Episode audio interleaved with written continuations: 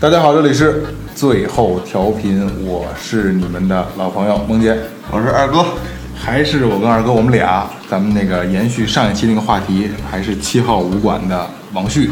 然后给咱们聊一下这个武术和现代技击的这个事儿。上期咱们聊到了，就是聊聊完了那个这个现在国内武术的这个这个比呃搏击比赛的这个这个整体的这个大概的一个模式。对然后现在咱们这期就聊一下这个传统武术。嗯，上期咱们聊这个这个现代现代技击的嘛，搏击类的东西，咱们聊一下就是传统武术上的东西。传统这个大概有几大块儿吧，应该是。那太多了，各种门派。我操这个传统武术吧，其实一聊起这话题挺沉重的。这从哪儿开始聊呢？其实我不愿聊这个传统武术这个这个事儿， 为为什么呀？它这个因为传统武术这个思维模式就跟中国人似的，它这个什么是真的呀？什么是假的呀？什么是直的呀？什么是弯的呀？他说不说不明白。阴阳，对，可以这么去说。阴的里边有阳的东西，阳的里边有阴的东西。咱就拿这个太极来去说吧，太极就拿不说别的，杨氏太极，杨虎禅最早，据传说坊间传说，杨虎禅放一把黄豆躺平了，拿丹田之气弹起来，黄豆能弹到房梁上。啊就是顶呗，就嗯就用用气气儿顶。对，就丹田气，砰就能顶起来，嗯真气。但是这是坊间传说，也有坊间传说呢，说这个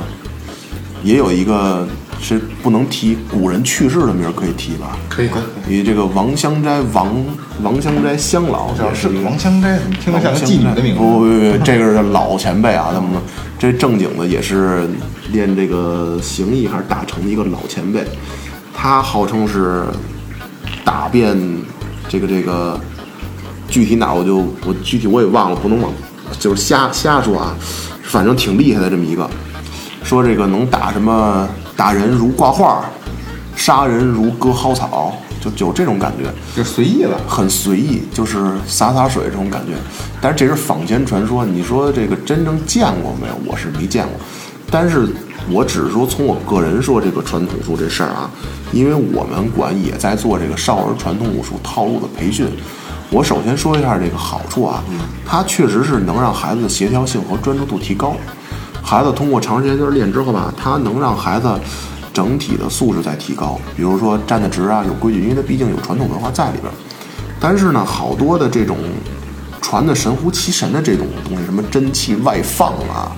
什么这个小说里的吧啊，对，就这种东西，我也听到很多，也有好多人跟我说，就比如说千里之外杀人于无形之间，就这种，我也听了很多。我还是我只说我个人观点啊，我抱一个怀疑的态度，因为中国传统武术大部分的技击方式，它就特别像咱中国人。什么叫中国人呢？它是很多外旋和内旋，你看他动作都是在旋，画来画去，画来画去，他讲画劲，最高讲画劲，所以呢，西方呢，他就讲直来直去，像拳击就是点到点之间最快的就是，对吧？直线距离。但是咱中国人就跟中国人似的，老是讲迂回，怎么算迂回？但是你说让我去否认它吧，但是它是一个非常完善一个思想体系，我也没有办法否认它。但是我真是没见过说特别厉害的。我曾经有一次是被人点过一次穴啊，这个是可以给大家就是讲一下啊。有一次啊，我去一地儿玩儿去，他是谭氏的点穴手，哥们儿呢手指头特别短，然后特别粗， 舔的摸对，就这 两个手指头啊戳，的食指跟中指特别短，特别戳。然后就是老师就是感觉那个手指特别短，我人家就说说这个进心脏。就不是不是不是不是那傻子不是，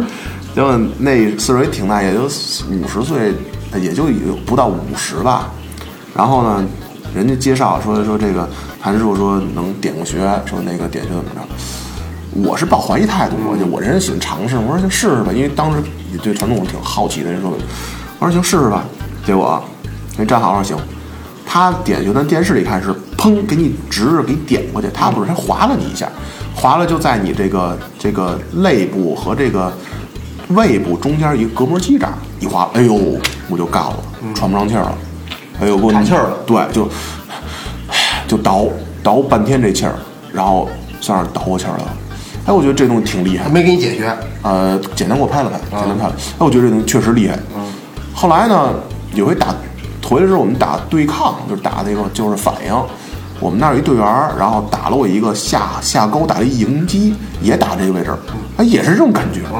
哎，我感觉好，这应该是人体的一正常反应。一个点，对，后来我就查资料嘛，因为他当时那个地方会进行充血，嗯人会自我保护，就告诉你这事儿别别干了，然后会让你停止你现在的所有行为。哦，所以我感觉点穴这东西应该是长期训练之他找后。到这个了，对他找把这寸劲儿他能拿着那劲打儿，啊进去了。结果我们打拳有穿透力似的，他正好打进去，他是有这么一个东西在。就就掌握好那个寸劲儿。对，但是他移动起来之后，可能就打不着这个这个地方。对，但是他因为我刚才我就是问题，我要问你是你俩顶着那打的，啊我还是就是跟你那站好了？跟那站着呃那我开玩笑闹着玩儿还差不多，对只就是没你有不被闹划了你一下，没有，就是古代电影里边那个点穴，二指梆一点，点这儿一点那儿一点，其实就那一个点，对是吧？然后我就是我不评判所有，我只说我接触过的传统武术啊，我接触过太极拳。嗯呃，大家总是在说说太极拳可能会就因为徐晓东这事儿嘛，大家说太极拳是怎么着骗人怎么着。其实正经的我来接触太极拳之后，我觉得客观的说啊，太极拳的下盘很稳，你在跟他玩的时候、闹的时候，他下盘确实很稳的，和比反正是比普通人强，这是肯定的。而且在练习太极拳之中，这个就要涉及到咱们中国的一个思想体系在了。太极它是一个圆，大圆，嗯，分两半儿，黑的里边有一白的，白的里边有黑的，它就跟做人似的。有的人你看着挺白的，但是它中间也有黑的；你看人特别黑的，他也有善良的这一面。我觉得这个思想体系是很完善的，而且太极它就恰恰运用这种哲学道理，我觉得还是很有意思的这么一件事儿。我体验中，我觉得太极是能让个人去放松下来的。但是真正让我说太极和现代搏击运用当中，我觉得嗯还真是没有，也顶多就是在摔法上、贴身摔法上可能有一些运用，但是其他的说什么夸大的把人一下推出去严方那种的，一下推出好几十米，我觉得凌空凌空进，你知道吗？那种我可以很明确在这儿说，严峰就是一个扯淡的主儿，这是我很明确说就是假的。但是其他的确实有练得很好的武术武术的老师，很有的。上次聊起徐晓东这个事儿，然后聊起就是严芳这个这个这个推手嘛，就老牛逼了，隔山打牛。然后我问他，我说严芳那个我打得过他吗？然后他说你为什么要欺负老太太呀？因为我一直本着这个，因为一聊传统武术都是挺沉重，不愿意说在哪儿，可能会聊到就是有把人听再往深琢磨会抑郁和焦虑啊，这是因为传统武术它有一个完善的思想体系，完善思想体系再跳跃化一个想法就是说，人是究竟是思想带动身体还是身体带动思想，就是物质决定意识还是意识带动物物质，嗯，你再往深里讲，如果说一个人的思想能决定身体的伤口愈合，决定身体能发力，决定让身体肌肉松下来，嗯，那也就是你能通过修习太极这种方式来控制自己身体肌肉，嗯，然后来让身体休息起来。那这种情况是不是一个合理的解释呢？所以我也没有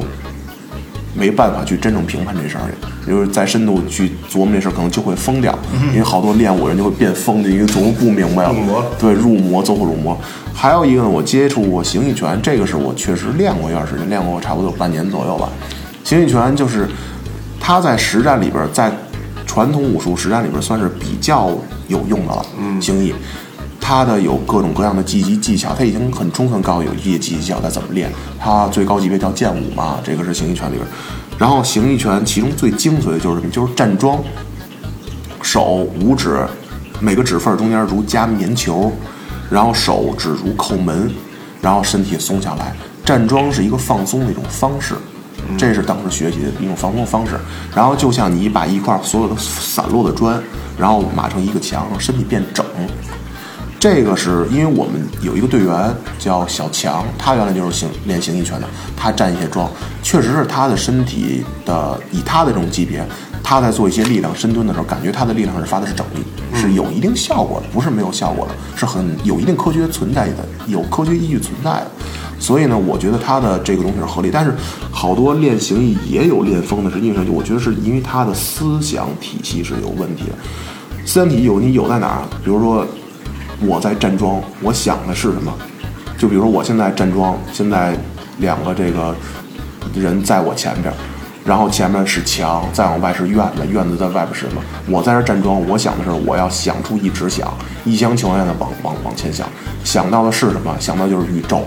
你们两个人和这个墙，只是我想的这个直线中的一个点。杀人如蒿草，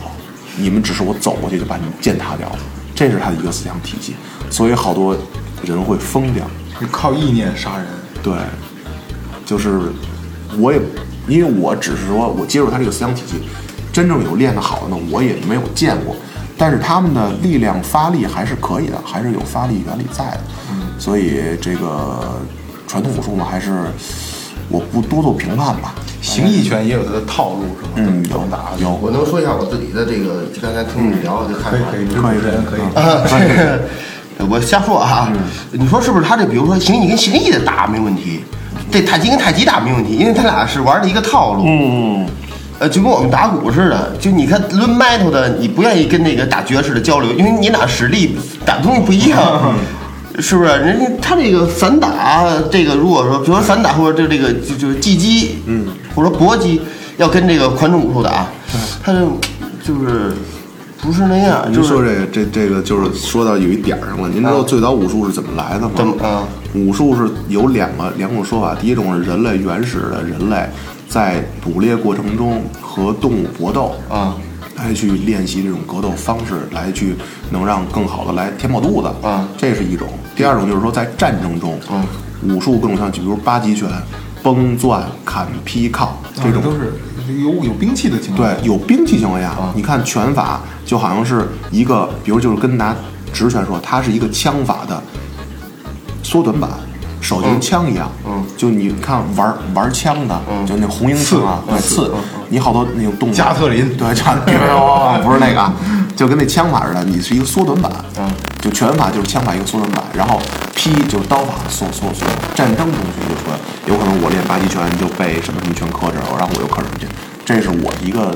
原来看一些资料的一个见解。其实实际上到现在就没有谁克谁克不克谁，都互相给留着面儿，比划比划得了，是吧？现在我觉得就是说，大家练好武像真的好啊了对，练武就是让身体更好，让心情快乐，让自己能有一技之长，能防身。但是真正说能把人打败，还是枪最快，对不对？一个枪，加特林，咚咚咚 咚，冒蓝火，社会社会王。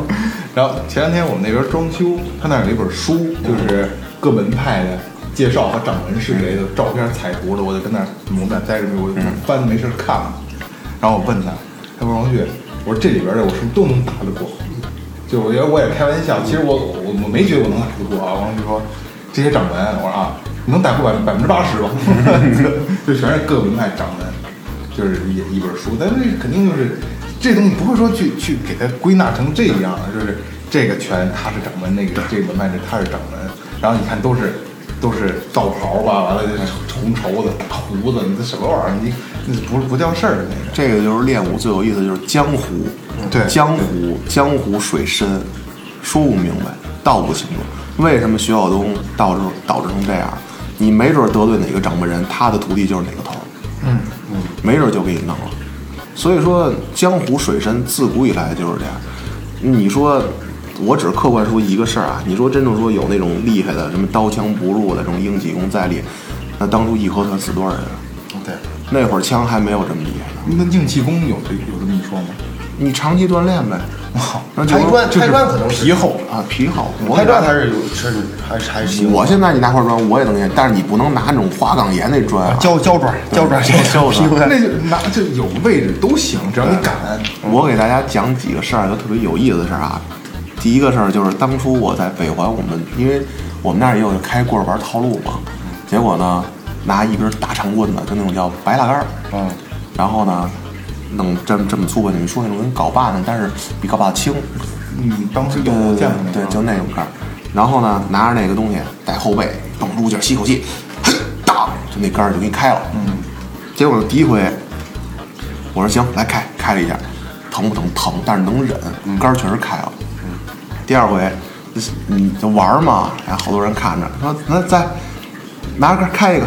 就开，嘿当，嘿当，开半天，后背抽全是大血印子，都没没开，因为什么？因为杆儿潮了。嗯，结实它潮了，它就结实那嗯了，它结实了，这是第一个。所以说这东西还有那种白的那个白嗯铁那个片儿，使劲儿当一下，听着声儿挺大。其实你的速度加上你的力量在头上，因为头盖骨这块儿特别的哎顶硬，顶对，尖非常硬。那顶球不都是？对对对，你这么一开不会造成特别大的，但是你要平面开，你不能竖着开，竖着开 就就开开开狗了，真开了对对，对真开开了眼 了，开开眼了。对，然后第二个就是天津市武清区，我们那会儿去看一个场馆，去有一比比赛场馆，他们那儿有一个坐馆，一个人大长毛倍儿壮，我跟他握手，那哥们儿手不夸张啊，他手相当于我的两只手这么厚，啊一只手，啊他是现在电视你也能查着，他是现在是中国的开砖吉尼斯纪录冠军啊，这这一掐表，梆梆梆，嗯对，开当开当开，当当当当就可以开那个后。边一推一溜溜，我推对那个，对对，就是对对电视上对那嗯对演，他是演那哥们儿头发那样的，结果就跟他见着了，见着一握手我说，哎，我说您是啊，他说谁是介绍这儿馆长，我说您是哪门哪派的呀？开哥们专儿派的啊哥们儿就脑子就明显就是傻了，是吧啊脑有病是应该是可以这么说，就是脑子不太灵光了。要不然他练开砖呢。那呃哥们儿说，我就自己练的，没门没派。啊，我行，挺好，就没法聊了。你这话你，你跟人盘道儿，你是哪个学校上的学啊？自己跟家念的， 那你没法跟人接着聊，对不对？你你你就比如我跟他，你是哪学校，我是哪学校啊？你上咱们几几年几年同学都是谁？你跟他，你跟哪儿啊？我自己练，你没法聊了。结果我就这个哥们儿，你说他是传统武术，但是人家跟那儿坐馆，人家都管叫高手。嗯，对吧？其实就会开砖，就手厚。嗯你说这事儿咱们怎么去评论它？说不清楚，说不明白。那什么金钟罩、铁布衫是真的吗？你长期锻炼都可以，啊，都可以。长期锻炼都可以。洗碗什么的都是就都都可是以呗，江湖怕这江湖吧，长期锻炼都可以。就找好那位置，谁都能吸，对对吧？中国正经的传统东西，我一直觉得特别棒的是中国的传统教育，哦，对，那是那是真的不掺假，真是那是真真棒。因为中国的东西，传统武术也有厉害的，但是厉害前提见什么？我自己练，我练一百年我都不厉害，我跟你天天打，天天豁了命的打，再加上有技技巧自己在琢磨，天天吃的再好点，咱俩打三年，我就能把练一一百年的干死。嗯你必须得有实践，你必须得要打，嗯没有对战。对，就是这道理。你这么认真的看我，为什么说对战的事儿？就是我觉得一一看对战，我特别想给你打一场， 手 痒痒，我都知道结果。就是必须得有实战，就跟二哥你敲鼓似的，嗯你天天看谱，嗯生看谱自自己比划，从来不不敲鼓，你跟人教你不误人子弟。得跟得跟乐队玩。对，你得自己乐队，你得去表演去，强人心里自己得跟人敲交流得跟人交 流，得跟人梗 battle，就跟耿鹏，哎对耿鹏最早的，玩弹琴那是。对嗯对对对，我们那儿有一个队员就就是说，你这个弹琴怎么那什么弹啊？特别喜欢弹就琴，喜欢弹琴。嗯嗯然后完了以后，哎，我然后他就说，哎，他是干这个的，你就跟他聊，哎，我说我耿鹏那个你喜欢那个，他说以前学过，我说哎还学过呢，我说在哪儿学的？自己看书学的，啊嗯没有琴看书就光看书啊就是学学理论知识嘛，啊学学学乐理。啊我说那不行，后来从大哥那儿拿过把琴，开始弹，嗯，开始弹。怎么样？现在弹？他没有时间，他在训练，他在训啊现练在弹的还可以，还弹。我前一阵儿跟他弹了，还可以。是吗嗯，他还他还喜欢这个，喜欢就就可以，喜欢就行，喜欢就可以。前前一段时间啊，就是这个这个正好徐晓东这个事儿，我关注了一下徐晓东，嗯，就是它里边有一个就是一百年前在香港的一个录像，还是是在广东还是在香港？白鹤吧，我忘了是他妈八卦掌和什么吧？嗯白鹤，那我就不知道，就是俩人抽大嘴巴。对对对对对，就是特别糙的视频影像，就是留下来的，就是上千人过来看，就是约战了都小半年，就两个派别的大哥，就是两个派怎么怎么说那个。掌门掌门掌门人约着说看谁牛逼，这俩俩俩拳法谁牛逼，俩人约着也也是那么回事儿，也摆个擂台，然后底下观众上次是来了上千人，嗯，梆一敲钟，两个掌门啊上来虎山揪着虎山大嘴巴，真就对真的湖山大就戏，就真的视频，就老的是老的留下的视频，外国人录的啊，就录的也不清楚，然后还换了好几个角度，对吧？好几个角度，俩大呼赖喘的倍儿累牛逼的底下徒弟穿着，就跟看那个那叫什么叶问嗯里边的各各各门派都穿着衣服，什什么拳什么啊对拳，然后给给师傅上来上来给师傅倒水什么的，嗯捏捏肩膀，当一敲钟俩人上来开始还还有动作还比划呢转圈儿哈，一嗯纠缠在一起就是扇大嘴巴俩人，操俩门派掌门扇大嘴巴，这特别逗。就是聊起徐晓东，这个现在学长近况怎么样？你们圈里应该知道这些嗯，挺好的，铁面人嘛。啊。对对对对，现在我变看成东铁哥面辣人评现在都嗯戴着面具，现在是铁面人，挺好的。就是咱们今天也借着这个聊咱们这个主题，聊一下徐晓东的这个事儿。嗯，可以。就是我先说我的观点吧，就是徐晓东做的没有错，嗯，但是只不过就是真的就是像咱们刚才之前说的太偏激了，嗯他没必要有点过，对对对，你可以去挑战，嗯，因为他。因为我一直在关注关注徐晓东，我一直听我跟他跟林泰聊，我挺喜欢徐晓东这个人嗯的。他狂归狂，但是他确实挺有技术还是有的，因为毕竟是中国 MMA 第一人嘛。对然后又又是职职业的、职业的干这个的，然后他呢是什么呢？就是他逮谁骂谁，他谁都不服。嗯，可能真有技术，人艺高人也胆大，对吧？他真有技术，逮谁骂谁，也一直在约这个约那个。其实没有人去应战。嗯，这雷公有点二逼，这还这这这这这这这傻逼，嗯，非要应战，那就是这东西。也就是没有下注，要下注我他妈卖肾我也下血红，嗯，打死他，那人就是觉得太不自量力了，真的。然后我觉得你可以用用这个，就是你们专业角度聊一下，就是徐晓东和和这个雷公太极的这个叫雷雷是不是傻逼？操、就你可以聊一下他们他们俩这个事儿。江湖是一滩不干净的水，嗯，你一滴清澈的水滴进去，看不见，嗯，明白吧？明白。你再干净再清澈，你这水就算结成冰，你再煎到江湖这水里边也给你化了，嗯，对，大浪淘沙淘不了你，嗯，江湖还要存在，太嗯因为有人要收徒弟，要收拜师费几十万。收徒弟摆这些形式化的东西，有人要借这东西挣钱，有人要借这东西响应国家号召发展传统武术，有人要怎么样，有人要怎么样，有人要怎么样，它有利益连带关系。你再牛逼，你再借助媒体，你也不可能拿一根儿的刀小针刀把一个江湖的脉络拨清楚。总会有地方，就跟人身体似的，拿小针刀给你一层一层清脉拨开，两三天好了，但是你别的地方还是在堵着，血液过不来，过两天还是这样，两天看不见，两年、三年，慢慢就淡忘掉。对。所以江湖就是随波逐流，那像左右不了，对左右对不左右了不了，。左右绝对左右不了。那像就是咱们提出一个一个论点啊，嗯就我个人认为，嗯，只要是武馆，我没说咱们拳馆嗯啊，就是传统武术的武馆，就这拳打拳为主的这些嗯传统武术的，我觉得谁也没戏。就如果是徐晓东去挨个挑战的话，嗯，你要这么着说，因为他江湖里边就是有意思，就有意思在这儿，我打不过你，但是我有徒弟，我徒弟打不过你，我有钱我能雇人，雇人我就是说我穿上衣服就是练这个，说不清楚道不明白，你要非得变一个谁对谁错，就跟我刚开始说的是，什么是对，什么是错呀，什么是善，什么是恶，说不明白，江湖事儿说不明白，永远说不清楚。那咱们就不说江湖的事，咱们就就聊聊徐晓东跟雷公，嗯，这雷什么雷雷雷雷雷啊，雷哎，等会儿雷公这个他叫雷公太极嘛，对他创造他雷是公自己单开了一个，他原来就是一健身教练，等于是雷雷就是雷公太极的掌门人，嗯，他原来就是一健身教他练自。己创的嘛。你这不胡闹吗？自己创一套拳是吗？操，打的就是他，操！对，这个我现在可以说啊，就是，呃，雷雷这件事儿啊，其实是后来跟徐晓东打完之后，他还在不停的在说啊，我企业化什么的。其实他就是一个垃圾，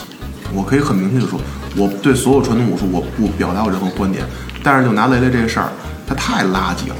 他什么都不是。对，北京七号拳馆，王旭在这儿可以说，所有听众朋友可以说，雷雷可以随时来找我，我可以随时可以打，无所谓，我不会出名儿。这是不是徐晓东这套东西？哦，我不会出名儿怎么着？因为他太他妈垃圾了，他就是一骗子。他没口口贩子口贩子没有真正东西。当时他跟记者说啊，我给你一下试，我给你一下试，这不叫十强零零落啊！你练过，你给人记者来一下啊。那你当兵的，人家他妈秀才，你过去给人来一枪，跟人说啊，你枪没拿出来，人家他妈有枪吗？嗯，这种就是他做的很不对的地方，就是一个垃圾。我只能说他是一个垃圾对，。采访的时候人家还急了嘛，对啊非要打记者，我给你一瞪一下个试大眼睛跟哪儿吓唬谁呢？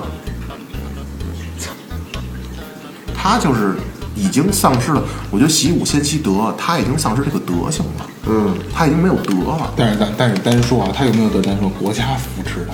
采访过他，给他做过一期专题节目呢。什么他妈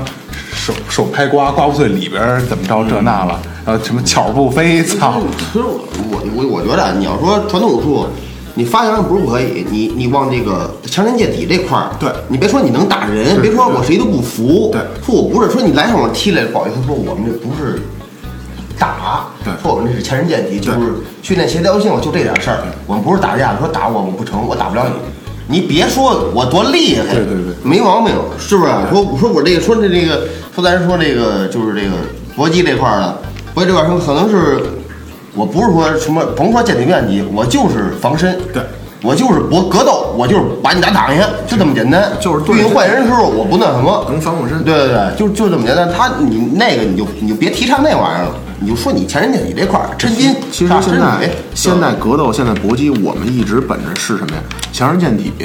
能出出汗，有一定的防身效果，但它不是说我练完之后街上有人拿着刀我就可以跟人冲了，它是建立在一定规则性的一个东西，它并不是说像这种你练完之后就是有多厉害，有的并没有，它有一定的效果，比一般强一点，但它并没有说大家像大家想的那那样。对我就上找这去，对是吧，找人没有，没有必要，因为你已经练了，你就没有必要自己强再去欺负别人了。但是那个后来完事之后，徐晓东败了嘛，就是就是就给他整了嘛，哎给他江湖上了对，然后采访这个雷雷， 雷雷说我没用真气，我没用内内力，要不然他肯定死了。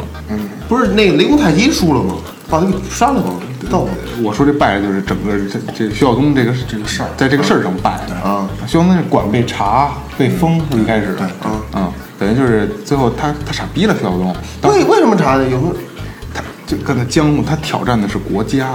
哦哦哦哦，徐晓东挑战的我我我我懂了，因为中国传统武术是软文化，嗯，软文化在国外好多接点内功夫不能不能揭露内里。对接点功夫嘛，完了就采访雷雷告诉说我没用真内力，没用真气，要不然他早就死了。你妈这不胡说呢吗？你有什么内力？你瞧你长得， 那大猪肚子脸，我操，对吧？雷雷我打得过吗？打不过，级别在这儿，哦，级别在这儿，同级别呢？同级别肯定能。我操！雷雷，你等等我胖点，要不你瘦点，操 代表最后调频挑战你，操你妈！我必须去。这山大力不亏，这是没毛病的。对对对，哎，那你跟传统武术的动过手吗？就是在在擂台上。嗯，动过手，打过传统武术是吗？打过然后他你是你你是先驱呀、嗯，还不可以，不是，这回事儿是吧？呃，不是这么回事儿。我就问他，我说您怎么练？就早上起来推自行车到公园嗯儿练这张世庄，四十多岁，他就说嗯，那可以打一下，然后 呢，就打呗，满场跑呗，戴戴拳套吗？带。他不是那么回事儿，他不是那么回事儿。他老以为自己岁数大，跟打儿子似的那种打，哪儿那么回事儿啊？你练的东西，我还是说就没有积极性，你一定要有积极他还是觉得就是我我反正我有劲儿，我身体素质对好。，我打你两下，吓唬两下，气势就到位了。那这我们天天打满脸血，血了呼啦，能能让你吓唬 住吗？嗯，那最后不是拼了你的技巧、你的耐力吗？还有你的这种力量、爆发性、稳准狠这种东西，准确性，对不对？全都有了。那现在咱们可以聊一下，就是，呃，你因为这男人可能更多的会关注就是搏击上的东西，自由搏击类的东西嘛，就是咱们就就是现代的这些搏击技术，嗯，跟街头斗殴。咱们这个是从是从从差别呀、从感觉各方面的，你肯定有过这种嗯，有街头实战经验有对吧过，有过，曾经有过，对吧有过。那你觉得区别在哪？就是就是很很快嘛，把对方放放倒的过程，就是没有说用原来在不会打架的时候，就是可能跟同学纠啊缠打的就是啊，顶我操，怎么着，跟嘴上还骂着，然后什么挠脸、抠眼睛，然后踹什么的，但是没有什么杀杀伤力。人家打完之后，俩人夸一点事儿没有，但是真正练了一段时间之后，就是那么这么久了，没有说就是只有一次，呃，一两次吧，呃，两三次吧，呃，可可可也就两两三四五次吧，跟街上就是就是有过，就说一个遭遇。嗯对，有经典的这么一个事儿。因为我我平时喜欢喝喝酒，但是我喝酒从来没闹过事儿。嗯我打架的时候打人的时候，只有这次是没喝酒，很清醒的情况下，嗯和这人有一个小冲突，也不是因为我自己的事儿。嗯因为，但是他当时那个行为已经威胁到我们了，嗯他可能要拿出一些东西，然后我就立刻进行了应急反应，嗯呃，一个后手拳嗯加一个前手的摆拳，加一个能说再细节一点吗？这是怎么引起的这个这个这个这个事儿？就是，其实是是这样嗯啊，就是我一哥们儿，然后开着车跟这个一个送饿了么外卖员嗯啊，俩人别起来发生冲突了。他骑到他骑车，对那个饿了么外卖骑车嗯啊，我那哥们儿他媳妇儿也怀着孩子呢，然后开车可能吓着了，嗯啊媳妇儿也在，对他媳妇儿在呢，然后结果呢，那个饿了么外卖就拿起那一个棍子啊砸我哥们儿车来着啊，结果呢嗯不是是那个凯宴吗？呃不是是那个那个那个商商商务舱啊，那是凯宴，他要这他这这走，你敢不啊敢往上抡？然后结果录完之后，然后这人就跑了。啊，那天呢，我是刚训完练回家，晚上九点半正好我要看比赛，啊那天哪回比赛然后我刚洗完澡，倍儿开心，练完书嘛，躺着。那哥们儿赶紧来，不行，快来！我还以为他让人炸了呢。啊我我我心里就慌就慌了，我赶紧开着车从我们家到也就一分多钟两分钟，就可能就一百迈就招呼过来了，招呼过来，我说哪儿啊？结果他说跑了，啊结果刚说完，啊他饿了么外卖啊，他是属于什么？就是他们都岁数年轻，一帮一帮人的。啊结果就自己挺牛的了，一帮人骑着车啊，回来了哇就过来了，几个人啊？七八个吧，七八个应该还没问题啊对，。七七八个啊。结果七八个，我那哥们儿就拉着他啊，说别让他跑了啊。一说着那哥们儿可能是因为当时我我哥们儿他媳妇儿就说说他手里有家伙啊，然后我一听有家伙，我说别到时候真掏出刀啊，给我给我哥们儿一捅了，我嘛。结果呢，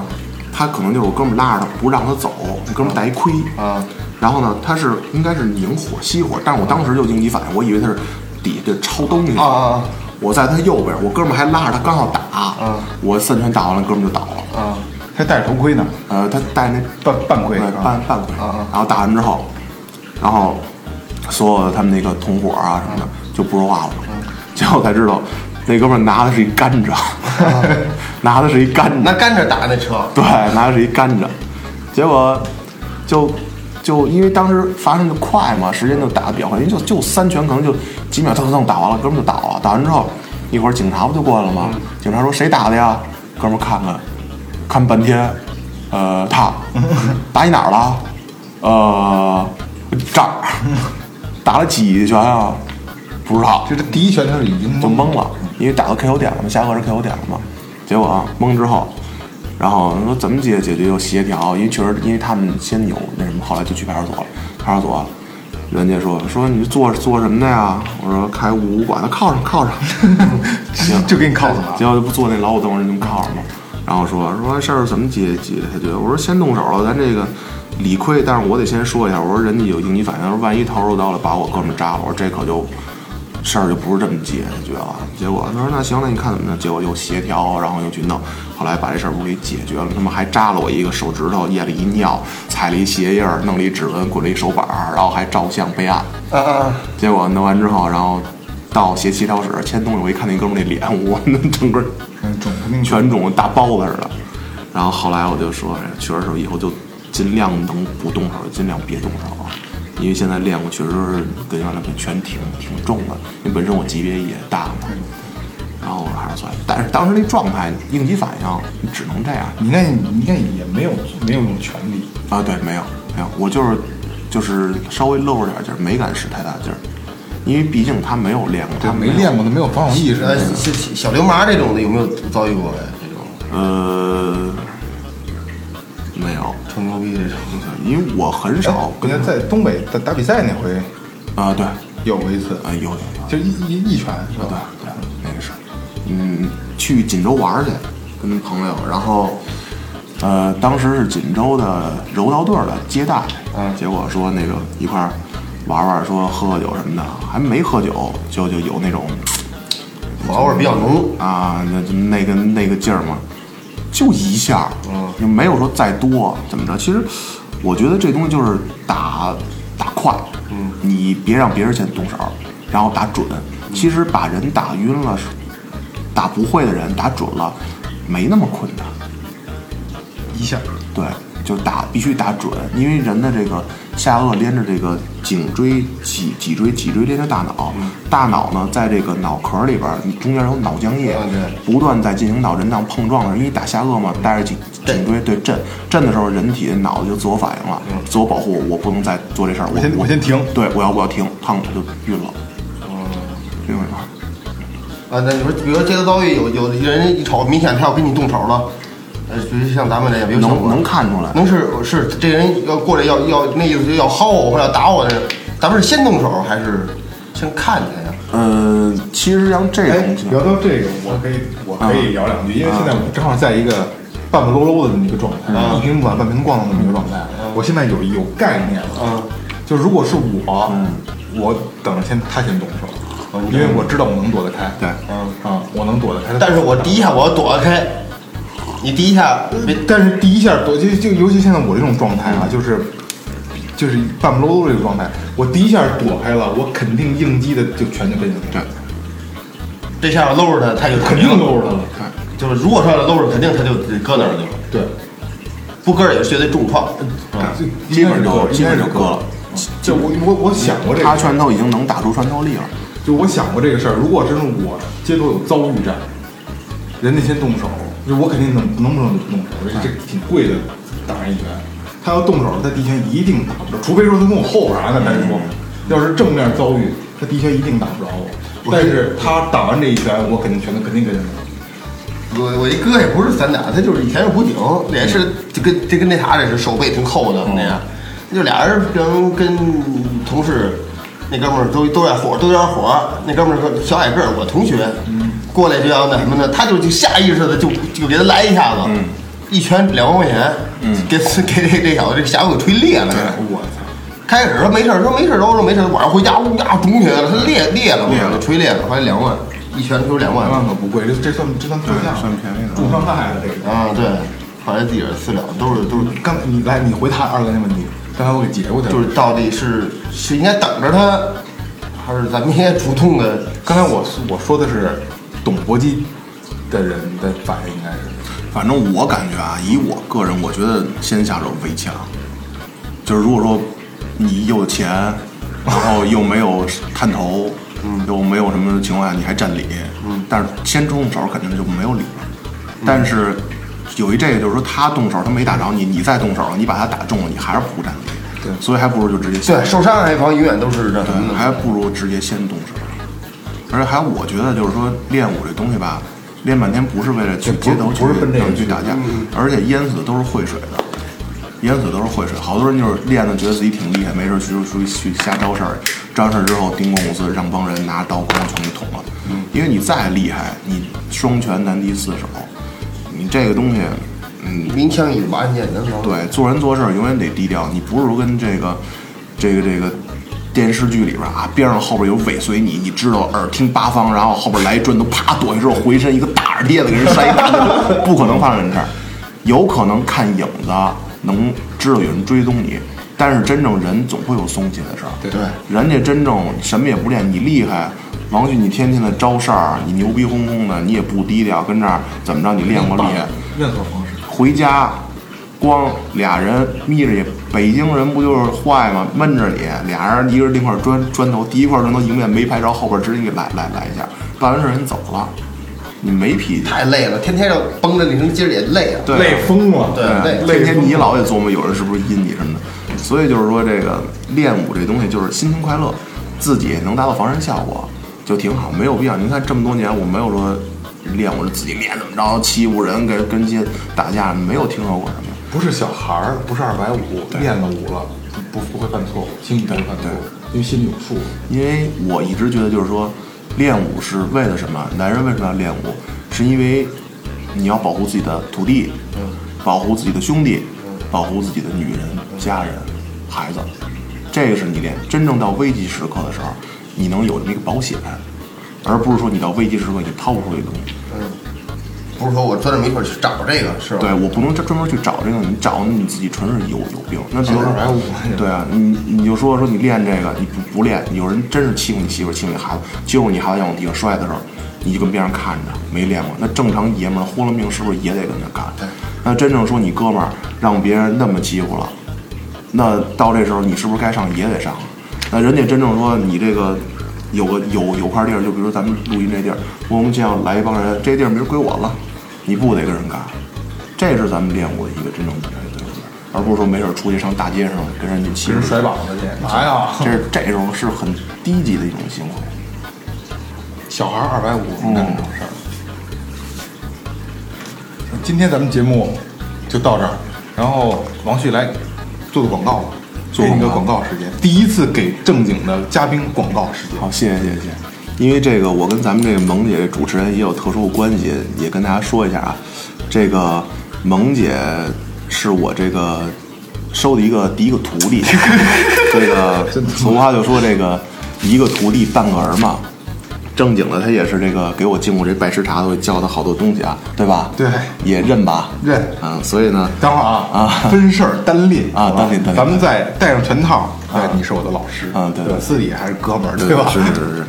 然后就是因为现在暑期到了，呃，一个是这个我们现在有暑期班儿，然后呢，有各位感兴趣的呢，也可以给我们打电话，电话是五七二九六五七七。然后让孩子呢没事儿别出去瞎跑去，别出去去这水库啊游泳去，上我们那儿练练武术啊，有个兴趣爱好啊，然后我们再给他讲点这个什么安全防范知识啊。而且现在武术呢也在逐渐的有这个加分制，宣扬传统文化。然后呢，可以让孩子来过来学一下我们这个。再说一遍电话啊，五七二九六五七七，五七二九六五八八。还有一个就是我们还有一个国学馆，国学就是一个国学经典，教孩子这些《弟子规》啊。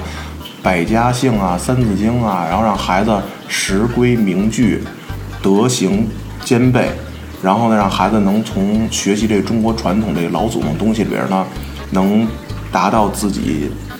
知道规矩，知行合一，达到这么一个效果。电话也是跟刚才一样，五七二九六五七七，五七二九六五八八。好，感谢。好，这别你感 谢感谢我没没说完啊我们最后一环节叫最后发声，嗯，就是以你的这个学拳的这个这个你你你你的你的你的理解，你你的心里边的体会，嗯你给大家讲一下，就是嘘就推广一下武术就是搏击，武术搏击，呃，武术搏击真是一个能让人意志变坚定的一个好运动。虽然它原来是小众，但是随着现在慢慢大家在不断认知，然后呢，好多人也在在学习、在理解、在了解。所以呢，我觉得武术搏击是大家能都能参与进来一项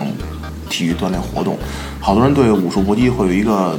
思维的不好的概念，就是会不会挨打，会不会受伤？我跟大家说是绝对不会的。刚开始学习，教练非常专业，会从基本功教你。你觉得自己练到那份儿上之后，你自己会主动要求打的时候，我们才会安排你打。但是平时绝对不会打你，对你做出任何伤害的事儿。我们是科学、理智，并且有素质的进行教学教课。我我作为一个学员，我可以说两句啊，就是女性朋友们想减肥塑形的，不要去什么健身房啊，什么花钱减肥啊，来学拳，价格是一样的，其实，但是效果要比他们显著的多。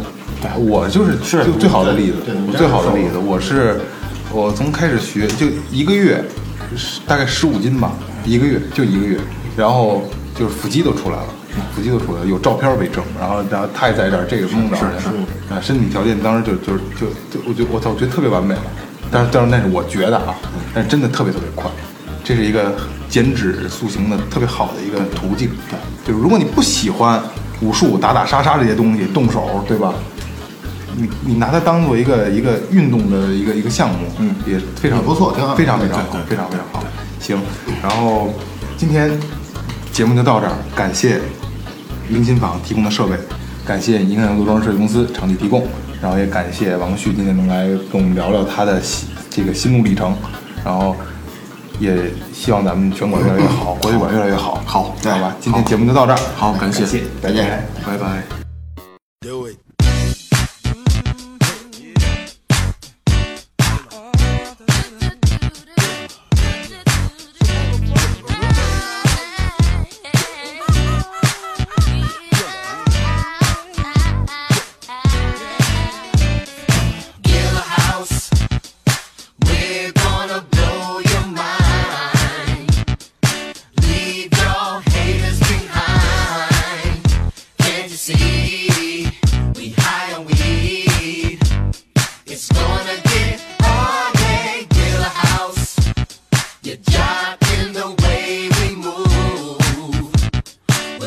you right out of your shoes.